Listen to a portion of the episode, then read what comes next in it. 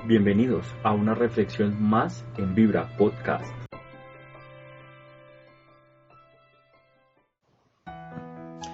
Queridos hermanos, a lo largo de esta Semana Santa vamos a realizar una serie de reflexiones espirituales partiendo de algunos textos de la palabra de Dios que nos ofrece la liturgia de cada día. Antes de comenzar, colocamos nuestras vidas en sus manos. Padre Santo, ilumina nuestra mente para que podamos comprender tu palabra. Guía nuestros labios para poderla anunciar a los demás. Transforma nuestro corazón para hacer la realidad en nuestra vida y en nuestro hogar. Amén. Hoy, Domingo de Ramos, el texto que vamos a comentar está tomado de la primera lectura del libro del profeta Isaías capítulo 50 versículos 4 al 7. Dice así, Mi Señor me ha dado una lengua de iniciado, para saber decir al abatido una palabra de aliento. Cada mañana me espabila el oído, para que escuche como los iniciados. El Señor Dios me ha abierto el oído, y yo no me he revelado ni me he echado atrás. Ofrecí la espalda a los que me golpeaban, la mejilla a los que mesaban mi barba. No oculté el rostro a insultos y salivazos. Mi Señor me ayudaba, por eso no quedaba confundido. Por eso ofrecí el rostro como pedernal y sé que no quedaré avergonzado.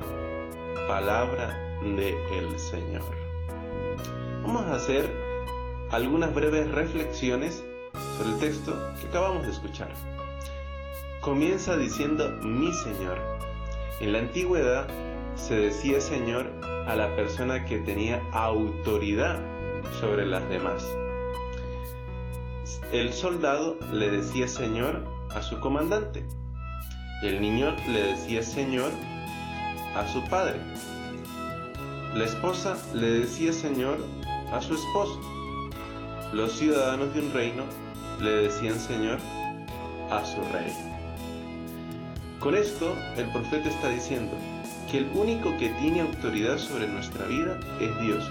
No hay ningún otro Señor, no hay autoridad humana que pueda pedirnos realizar algo que vaya contra los mandatos de Dios.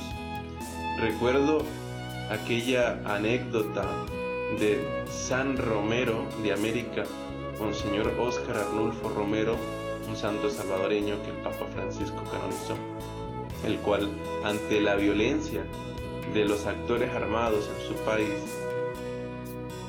pronunció estas palabras. Frente a la orden de un hombre de matar, está primero la orden de Dios que dice, no matarás. Queridos hermanos, aquí hay un ejemplo maravilloso de cómo el creyente debe anteponer en todo momento y en toda circunstancia la autoridad de Dios sobre cualquier otra autoridad. Continúa diciendo el texto, me ha dado una lengua de iniciado, es decir, de sabio. ¿Y para qué le ha dado Dios al profeta una lengua de sabio? Para decir al abatido una palabra de aliento. Fíjense qué interesante, qué, qué bonito. El profeta recibe una palabra de sabio no para avergonzar a los demás, para hacer públicos sus pecados o para hacerle sentir culpable por sus errores. El Señor le da al profeta una lengua de sabio para que pueda confortar, para que pueda dar aliento, para que pueda acompañar. Podemos preguntarnos nosotros, en mi hogar, a mi esposa, ¿cómo le hablo? ¿Con una lengua de sabio, de iniciado? ¿O simplemente le maltrato? En mi hogar, ¿cómo le hablo a mis padres, a mis hijos? ¿Cómo me dirijo a mis compañeros de trabajo? Cada vez que hablan conmigo, salen desesperados, tristes, heridos, hay división o salen confortados, sonrientes, en paz, porque conmigo han encontrado aliento y comprensión en sus vidas. aquel que conforta al abatido es el verdadero sabio, no el que conoce mucho, el que almacena muchos conocimientos o tiene muchas capacidades o puede ser eh, capaz de realizar determinados proyectos de manera eficiente y efectiva. No, el sabio es aquel que puede confortar a los demás, tal como lo hizo Jesús de Nazaret. En otra parte del texto, el profeta anuncia, y yo no me he revelado ni me he echado atrás.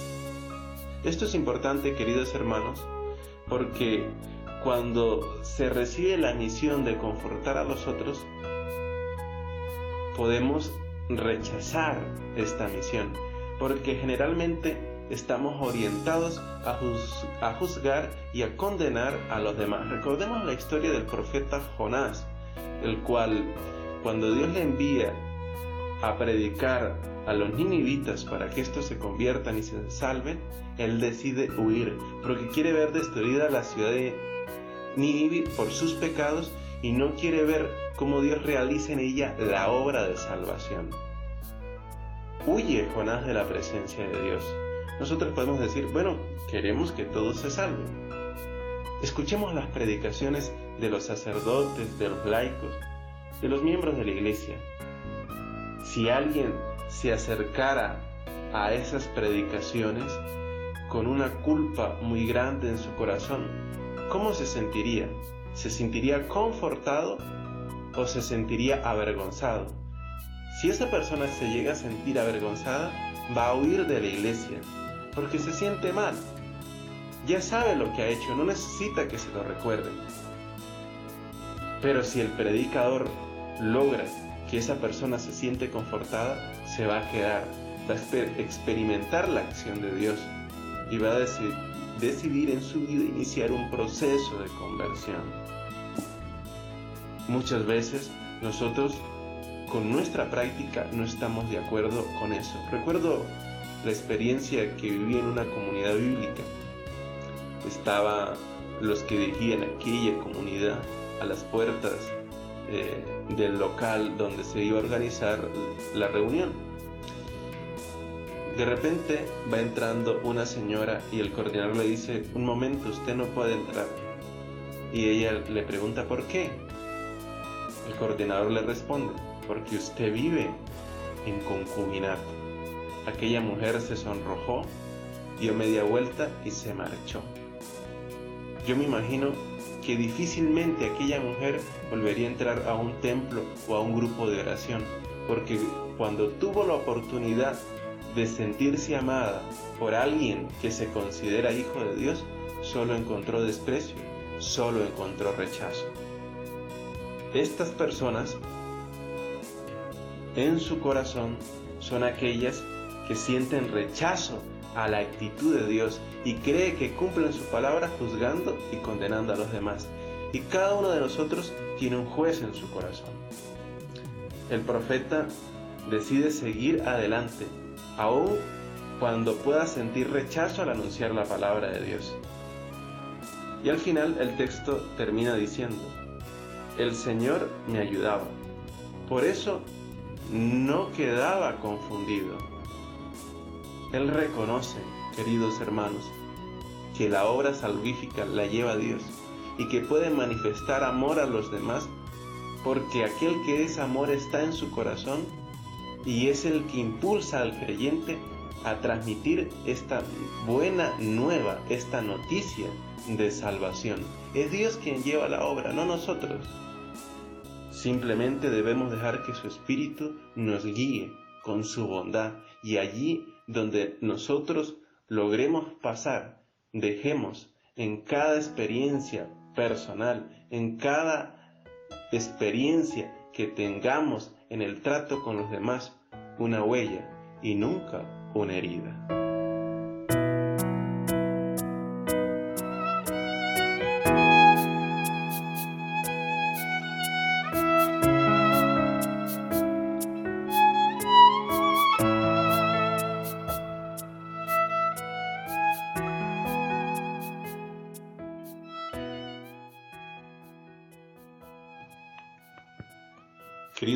En Cristo Jesús, nos encontramos en el Domingo de Ramos. Colocamos nuestra vida en la presencia del Señor para que Él tome nuestra mente, nuestros labios y nuestro corazón, para que Él guíe nuestras vidas y para que nos ayude a construir un mundo mejor. Amén. El signo más característico del Domingo de Ramos es la procesión. Desde niños con emoción nos hemos preparado a este evento. Este año mm, gran parte de la población no podrá participar. Lo haremos desde nuestro hogar, donde tendremos la procesión en nuestro corazón. La procesión de ramos tuvo su origen en Jerusalén, en el siglo IV, y se celebraba el domingo por la tarde. La asamblea se reunía en el Monte de los Olivos y desde allí iba en procesión hacia la ciudad llevando ramos de olivo. Hoy en día eh, las autoridades ambientales han prohibido llevar palmas para cuidar la naturaleza y un creyente es consciente que debe cuidar la casa común.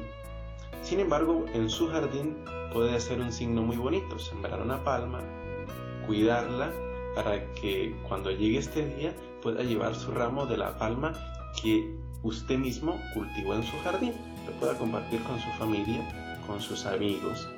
Desde la antigüedad a este domingo se le llama Domingo de la Victoria y Domingo de la Pasión. ¿Por qué Domingo de la Victoria? Porque Jesús es recibido gloriosamente en Jerusalén.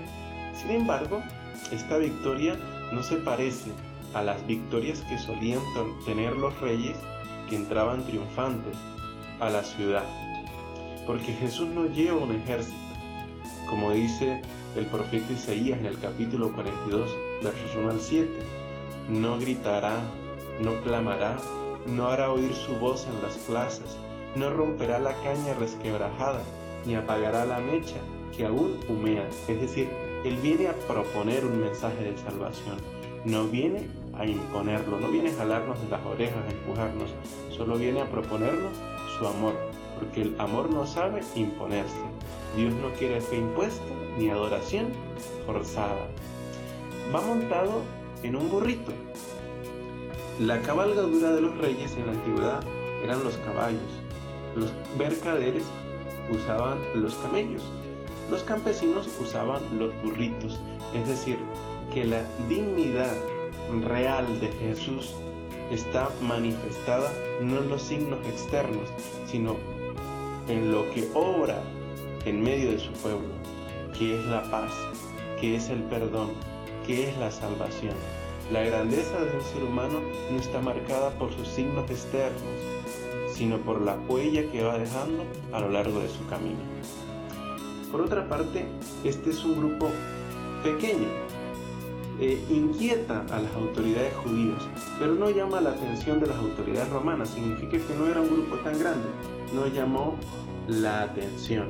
Nosotros pensamos eh, que Jesús iba con poder y gloria y toda la ciudad de Jerusalén salió a recibirlo, no, es un grupo pequeño.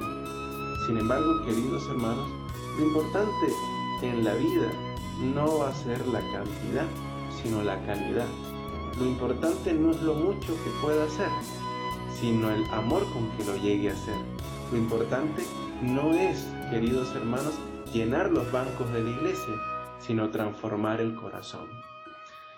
Recordemos que a este domingo también se le llama Domingo de Pasión, así lo llamaban los antiguos cristianos, porque de hecho se realiza la lectura de la Pasión tomada del Evangelio de Lucas capítulo 22 versículos 14 en adelante. Y aquí hay algo interesante. Las mismas personas que reciben a Jesús como rey, que tienden sus mantos y sus ramos y que cantan Osana, el Hijo de David, son las mismas personas que el Viernes Santo van a gritar crucifícalo. Con lo cual, queridos hermanos, podemos comprobar que la gloria humana, que la alabanza humana es efímera, temporal, pasa rápidamente. No es lo que debemos buscar. Aquellas cosas que muchas veces nos preocupan, aquellas cosas a las cuales dedicamos todo el esfuerzo de nuestra vida, pueden desaparecer como un soplo, porque solo son polvo, solo son ceniza. Aquellos que un día adulan, otro día pueden apuñalar por la espalda, pueden abandonar, pueden condenar. Jesús de Nazaret, no. Él viene sin alardes, en un burrito. Él viene sencillamente, sin hacer cosas extraordinarias, viene cada día a tu hogar, viene cada día tu lugar de trabajo, viene cada día tu corazón. Solo trae un mensaje, la paz, el amor y el perdón. Ábrele la puerta, querido hermano, para que se quede, para que transforme tu experiencia de vida y para que, como testigo del amor de Dios, puedas llegar a anunciar esto que has vivido a los demás.